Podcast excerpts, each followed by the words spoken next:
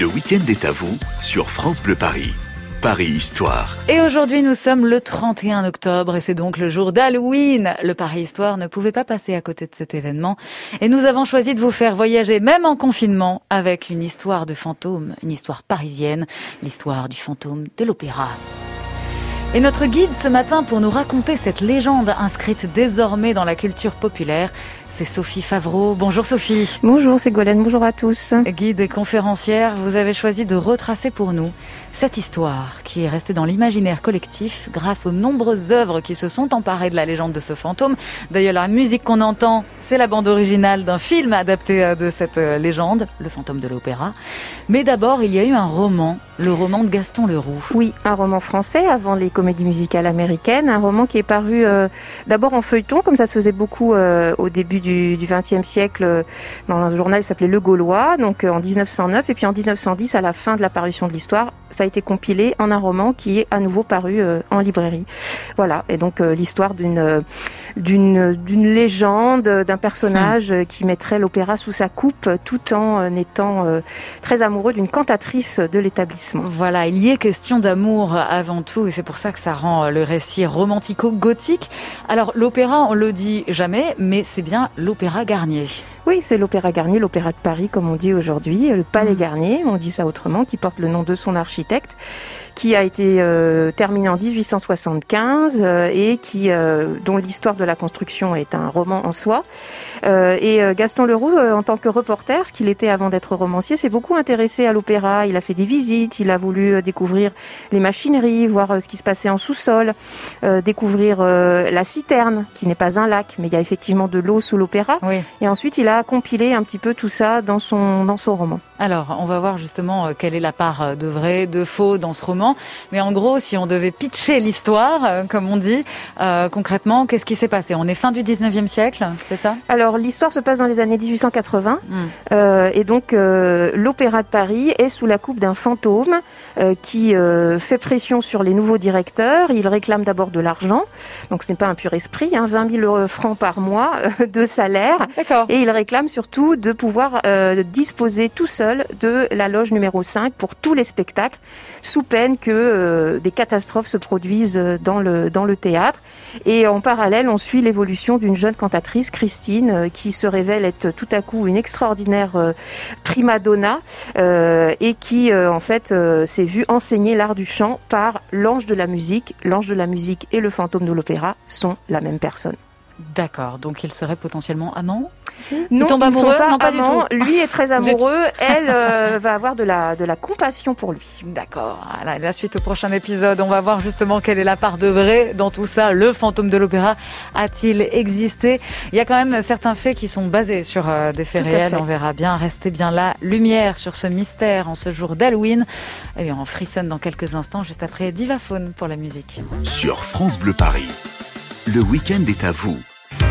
Salut à tous, c'est Déborah Grunwald. Chaque samedi soir dès 19h sur France Bleu, on jette un œil dans le rétro avec une personnalité. Et cette semaine, mon invité a pas l'air très très bien. C'est génial, je me suis fait la tête de Patrick Sébastien, tu vois, c'est génial. J'ai pris la même voix, on va se marrer. Euh, j'ai dû faire comme si Déborah faisait mon interview, c'est que du bonheur. Patrick Et oui. Vous ne seriez pas devenu un peu schizophrène Mais non. Dans le rétro, Déborah Grunwald confesse Patrick Sébastien ce soir sur France Bleu dès 19h. France Bleu aime la musique live en français dans le texte.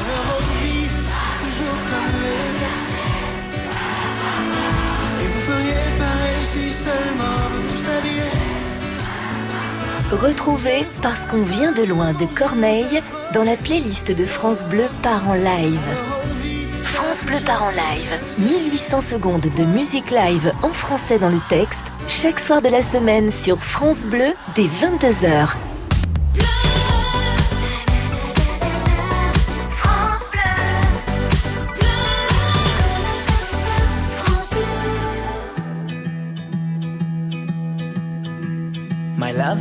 Remember what the time? It was when all the bells started to chime. They sang of trees of green and skies of blue for only you. We asked each other's heart for more and more as you invited me in through your door. I came to you with all the things of mine, and all's fine.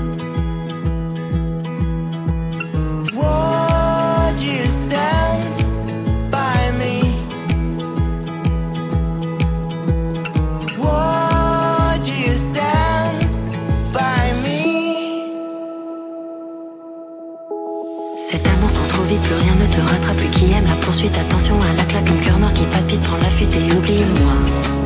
Si je souffle juste un coup sur le feu, on brûlera. On ira se réfugier sous les cendres. Isolé, nul ne pourrait nous entendre. Immobile, on respirera, c'est tout.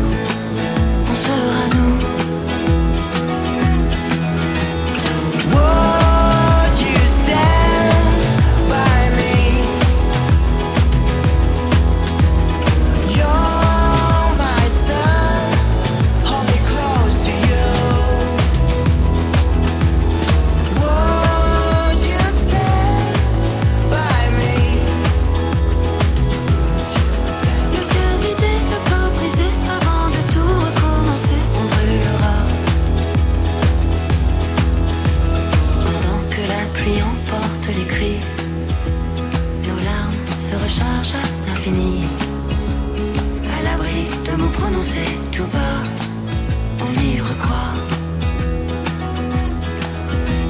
Les doutes, les guerres, les éclats, on en vivra de trop. Là où retombera la poussière, on laissera les mots. Tant pis si on en crève ou pas,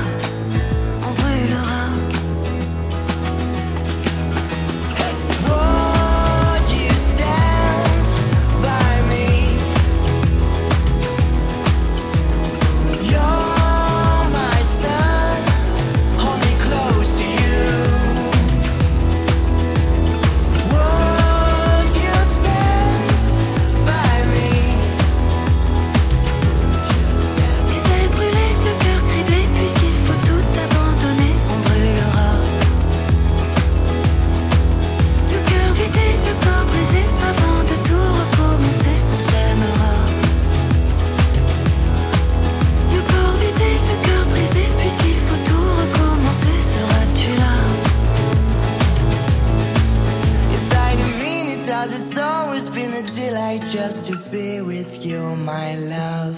Would You Stand By Me, c'est le nouveau titre signé Divaphone en featuring en duo avec Claire de Namur sur France Bleu Paris. Le week-end est à vous sur France Bleu Paris. Paris Histoire. Et en ce jour d'Hallo- d'Halloween, nous faisons le pari de l'histoire frissonnante et glaçante du fantôme de l'opéra. Le fantôme d'un amant, d'un homme caché dans les sous-sols de l'Opéra Garnier à Paris. C'est ce qu'on a vu avec Sophie Favreau, notre guide à travers les couloirs du temps ce matin. Le roman de Gaston Leroux qui a posé les bases de la légende du fantôme de l'opéra. Mais quelle est la part de vrai là-dedans? C'était inspiré par des rumeurs hein, qui ont couru fin du 19e siècle, hein, c'est ça Sophie? Euh, En oui, c'est ça. euh, on, a, on aurait trouvé des, des corps euh, d'anciens prisonniers communards euh, sous l'opéra. Donc Gaston Leroux a immédiatement conclu que bah, c'était le corps du fantôme. Il a parlé d'un squelette alors qu'il n'y a pas de squelette. Hmm. Euh, il y avait aussi euh, le, le- des, vrais, des véritables événements comme la, la- la chute du lustre qui est euh, de la grande salle, qui est réutilisé par Gaston Leroux dans, dans, dans le roman. C'est un événement qui s'est produit en mai 1896. Il y a eu Qu'est-ce qui s'est passé? effectivement un mort. Un des contrepoids du lustre, qui pèse quand même 7 tonnes, euh, a, a rompu et donc le lustre en fait est tombé euh, sur le sur le parterre de, de l'auditorium du théâtre et a tué une personne.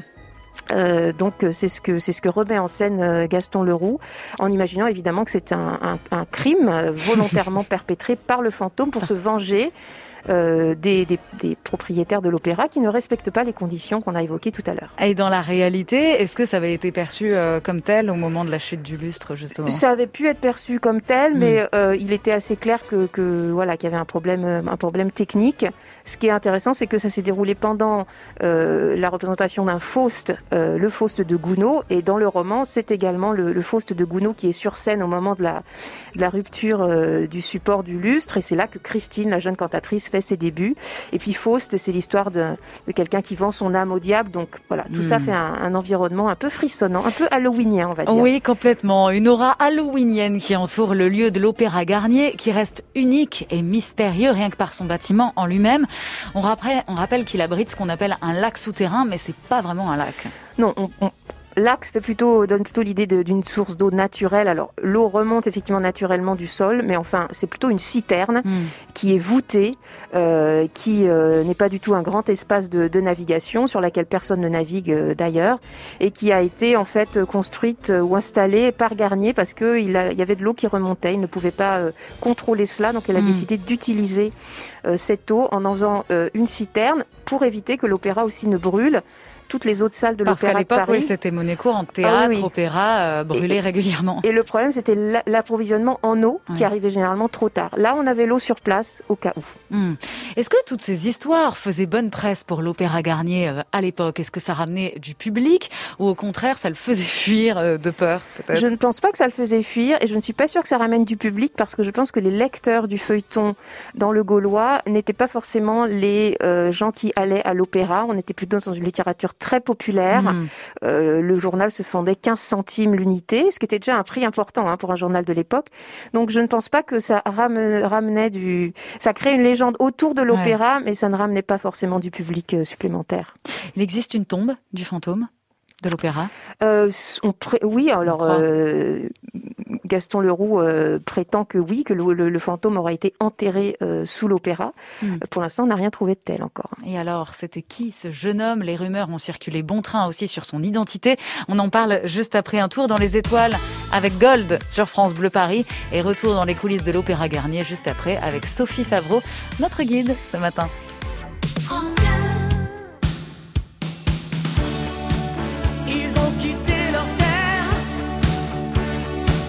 leur chant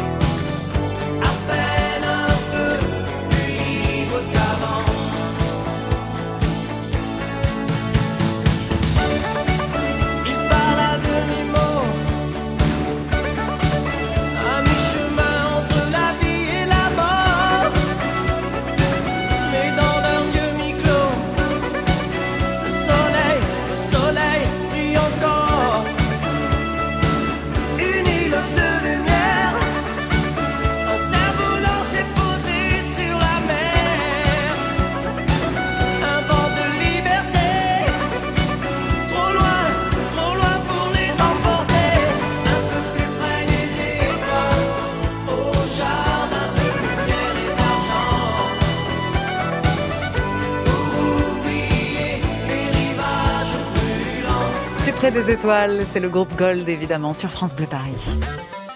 Le week-end est à vous sur France Bleu Paris. Paris Histoire. Dernière escapade dans l'histoire d'un personnage culte qui a autant terrorisé que fasciné. Paris Histoire retrace la légende du fantôme de l'opéra directement lié à Paris. Mais qui était ce jeune homme avant qu'on l'associe à un fantôme? Sophie Favreau, vous nous éclairez sur ce sombre mystère, même si tout reste hypothétique, on lui a prêté de nombreuses identités. Oui, alors d'abord c'est un roman, il faut pas l'oublier. Donc dans le roman, euh, Gaston Leroux invente un personnage qui est né avec une difformité physique au visage, qui fait que ça l'a isolé de ses contemporains, qui n'a jamais même reçu d'amour de sa mère, ce qui va le, lui faire de lui un personnage un peu aigri et Mm. assez assez méchant. Hein. C'est quand même un meurtrier hein, dans le roman. C'est certes il y a une histoire d'amour, mais en fait elle est, à, à- je dirais, en, en équilibre avec cette histoire d'un personnage qui se venge, qui tue. euh, À Qui a cause un- du lustre, en partie. voilà, qui a installé une salle de torture euh, Ah. dans les sous-sols de l'opéra au cas où on viendrait le, le, le dénicher dans son antre. Donc c'est- pas un personnage très sympathique et c'est vraiment le, le- la comédie musicale de 1986, euh, Phantom of the Opera, qui en fait essentiellement un être romantique, amoureux, auquel on pourrait tout pardonner par ce biais. Ouais. Donc le, le- le- le prénom de ce personnage c'est Eric. C'est un prénom, on ne connaît rien d'autre de lui. Euh, et donc euh, il serait euh, constructeur, architecte, il aurait travaillé sur les fondations de l'Opéra Garnier, c'est pour ça qu'il aurait pu s'installer une sorte de cachette secrète à l'intérieur où euh, il euh, d'où il gouvernerait en fait euh, le, le- le- bâtiment. Certains disent qu'il avait une malformation physique. De oui, c'est au visage. Alors Ouais. euh, Gaston Leroux le décrit comme un visage qui ressemble à celui d'un squelette où la peau est jaune, il y a la moitié du visage qui a disparu, d'où le port d'un d'un masque Ouais. euh, dans certaines adaptations. Euh, voilà, c'est pas c'est pas très clair. C'est vrai que ça ressemble euh, dans les descriptions de Leroux, ça ressemblait à des blessures euh, faites par le feu. Et donc c'est vrai qu'il y a aussi une dans d'autres adaptations, on a vu le personnage s'appeler Ernest et non plus Eric et avoir été euh, défiguré lors de l'incendie du précédent opéra. Et comme euh, la société ne voulait plus de lui sous cette forme de gueule cassée d'une certaine façon, Mm. euh, eh bien il se serait caché dans le nouvel opéra. Beaucoup de mystères et de très nombreuses adaptations, notamment donc en comédie musicale, on l'a évoqué, mais également en long métrage. Il y a eu le fantôme de l'opéra de Terence Fisher, de Dario Argento, Joel, Schum- Joel Schumacher. Euh, Vous le portez pas dans votre cœur, celui-là, cette version Non, c'est surtout l'acteur euh, que je trouve pas très très bon dans. dans... Enfin bon, c'est pas Gérard facile de jouer avec la moitié du visage sous un masque. Oui, c'est ça. Il y a aussi Phantom of the Paradise de Brian De Palma. Tous se sont nourris du roman de Gaston Leroux. Puis il y a des adaptations aussi, enfin des inspirations improbables. Vous me disiez hors qu'il y a une inspiration de la légende du fantôme dans un épisode de MacGyver. Oui, c'est ça. un personnage défiguré par MacGyver dans le passé euh, tombe amoureux d'une amie de MacGyver, l'enlève, la séquestre. Donc on est exactement dans le même scénario. Ouais. Euh, voilà, il y a aussi des, des croisements un peu plus amusants encore, euh, des, des, une bande dessinée où Tarzan rencontre le fantôme de l'opéra. ah oui, ça va très très loin quand oui, même. un roman où Sherlock Holmes est, est l'ennemi du fantôme de l'opéra. Donc voilà, les, les mythes s'entrecroisent, c'est ce qu'on appelle le crossover. Ouais. Euh, c'est assez amusant d'en faire la liste. Voilà, et tout part donc de l'opéra Garnier et de cette légende autour, véhiculée notamment par le roman de Gaston Leroux. Merci beaucoup Sophie Favreau de nous avoir fait Merci frissonner de bonheur à travers le temps et l'histoire du fantôme de l'opéra.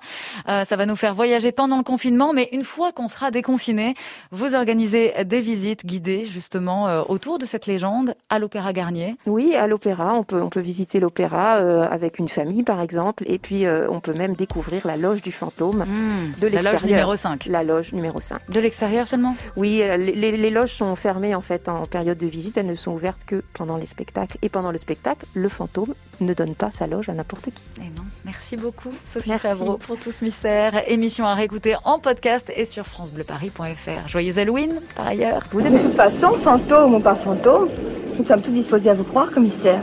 Sur France Bleu Paris. Le week-end est à vous